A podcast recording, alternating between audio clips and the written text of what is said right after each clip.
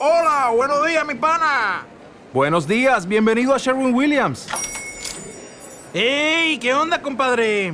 ¿Qué onda? Ya tengo lista la pintura que ordenaste en el ProPlus app. Con más de 6.000 representantes en nuestras tiendas listos para atenderte en tu idioma y beneficios para contratistas que encontrarás en aliadopro.com. En Sherwin Williams somos el aliado del PRO. Con nombre de podcast, un programa dirigido y presentado por Luis Bermejo.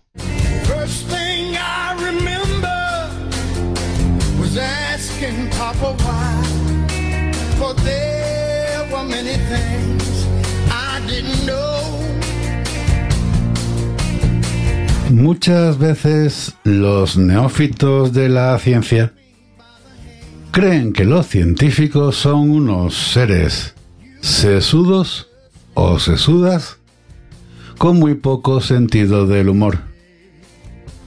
Pero, aunque a algunos les pueda parecer increíble, los científicos y los químicos, en este caso, tienen sentido del humor. De hecho, los científicos, como cualquier persona, son capaces de sonreír y de contar chistes o incluso bautizar con nombres peculiares las moléculas con las que se encuentran. A pesar de que muchos digan que eh, venden productos naturales sin compuestos químicos, nuestro mundo es un inmenso laboratorio químico.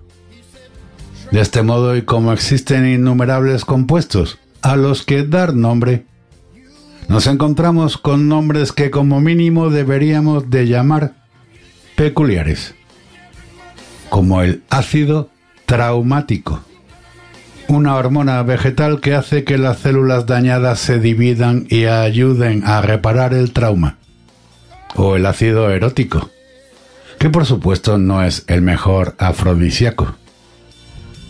Su nombre correcto es el ácido orótico, pero que en la literatura química a veces aparece mal deletreado. Quizás su nombre más conocido sea el de la vitamina B13. Y como comentó un químico, si añades un carbono tienes el ácido homoerótico. Algo más diabólicos es la luciferasa, una enzima que reacciona con el ATP, que podríamos decir que es la molécula de la energía, para ender a la luciferina su substrato. Esta reacción causa ese brillo en las luciérnagas y en ciertos tipos de peces. También existe un ácido diabólico, bastante difícil de aislar, usando las habituales técnicas cromatográficas, o el factor anticoagulante de la draculina, que se encuentra en la saliva del murciélago vampiro. Es una glicoproteína bastante larga constituida por 411 aminoácidos. Para contrarrestar tenemos el ácido angélico, el cual, la verdad, no tiene demasiado de angelical. Se trata de una sustancia de defensa de ciertos escarabajos.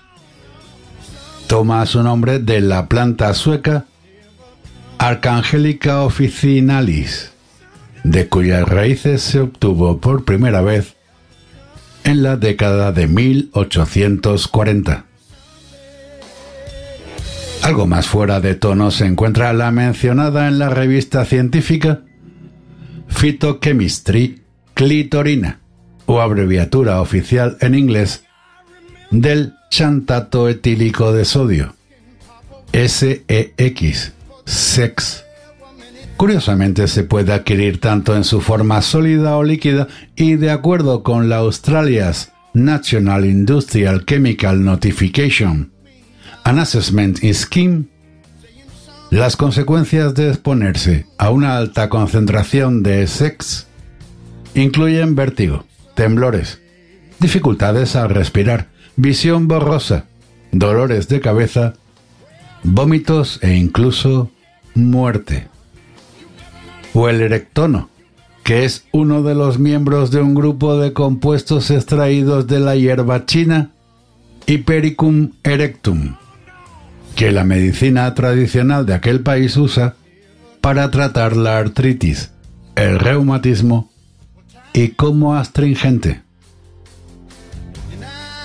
Pero lo mejor llega de la Universidad Rice de Texas. Desde allí, un grupo de químicos liderados por Chantou y Tour publicaron en la revista Journal of Organic Chemistry las moléculas nanoputianas, en honor a los liliputienses de los viajes de Gulliver.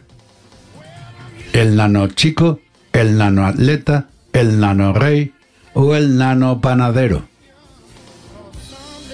Por otro lado, la putrescina y la cadaverina dejan muy claro dónde podemos encontrarlas, al igual que la vomicina, fuente de la estricnina y del emético del mismo nombre. Más molón es el nombre de Don Peridona, que poco tiene que ver con el champán y más como sustancia para provocar la producción de leche en mujeres lactantes. Y entre otros nombres peculiares tenemos el graciosillo furfuril furfarato, la celestial arcangelicina, la comestible tebacón o las políticas sarcosina y clintoniosida. Hasta los dibujos tiene sus moléculas. Ahí tenemos la picachurina, nombre dado por investigadores japoneses en 2008 a una proteína en honor al conocido Pokémon.